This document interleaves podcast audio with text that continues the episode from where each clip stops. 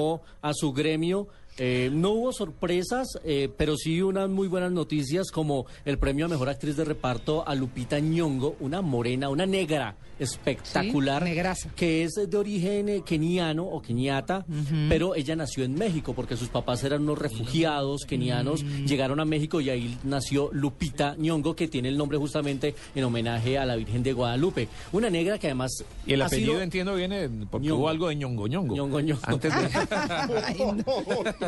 Sí ve, Sí, quejándose de la edad y esos, esos chistes adolescentes. Eso es más madre- Soy un viejo inmaduro. Sí. Viejo inmaduro. Pues esta mujer ha sido definitivamente una de las mejores vestidas en las galas. Ayer estaba con una azul aguamarina espectacular y fue la mejor vestida de los Globo de Oro. Y bueno, va a, a- a- pelearle muy fuerte el papel de actriz de reparto a Jennifer Lawrence en la ceremonia de los Oscar. Ganaron los dos actores de la película El Club de los Desahuciados, la película de los enfermos de SIDA. Ganó Ah. Matthew McConaughey y ganó Jared Leto. Así Van a estar los dos peleando también muy fuerte. Esta película del Club de los Desahuciados se va a estrenar este viernes 24 de enero. Y ganó como mejor actriz principal Kate Blanchett por Blue Jasmine, la película de Woody Allen. Merecidísimo porque se hace un papelazo. Y eh, estos premios eh, también le entregan el galandor al mejor equipo, al mejor elenco de película. Y en esta ocasión se lo ganó Escándalo Americano, la película que tiene 10 candidaturas al premio de la Academia y que ya está en las salas. Así que, pues, eh, estos premios ya nos ponen en un firme camino en la categoría actoral. ¿Habrá algo de envidias ahí adentro? Porque es que es de actores para actores,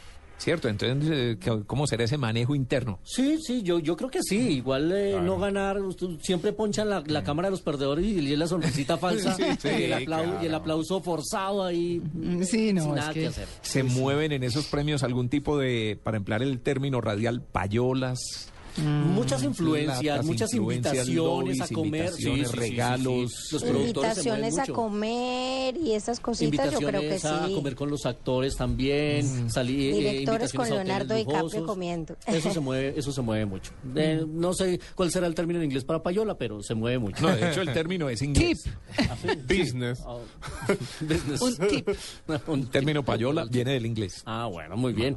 Y eh, pues estaremos también Sí, pendientes pero de debe ser, yo me imagino. ¿cierto? Payolei. Debe ser. No, ni idea, ¿no? Pues, No, payola. Payolation. Ah, ¿se sí, imagina? ah, porque es pay. Pero tiene toda la razón, Tito, porque payola es pay, Pay. al comienzo, que es pagar. Sí. ¿Y el hola de dónde? No, es que viene de la época de las rocolas y de la... Ah, que- que- Ah, payola. Entonces se pronuncia, yo diciendo payolei y es payola. Payola. Payola. Ah, total. Y aquí hicimos payola, como Popeye. Claro. Es Popeye, ¿no? Entonces, bien. Eh, no, está, no estaba... y Colgate, que no es colgate. Ajá. sí. Bien. No estaba en la categoría de televisión eh, nominada o postulada nuestra Sofía Vergara en la categoría de actriz de comedia, pero sí ganó Modern Family como mejor elenco en una serie de comedia Ah, y, sufi- y subió Sofía Vergara y dio el discurso de agradecimiento, así que fue protagonista de la noche ayer en el premio Los Sindicatos. Eh, Tito me preguntaba cómo le había ido al Paseo 3 en taquilla, pues le ha ido muy bien.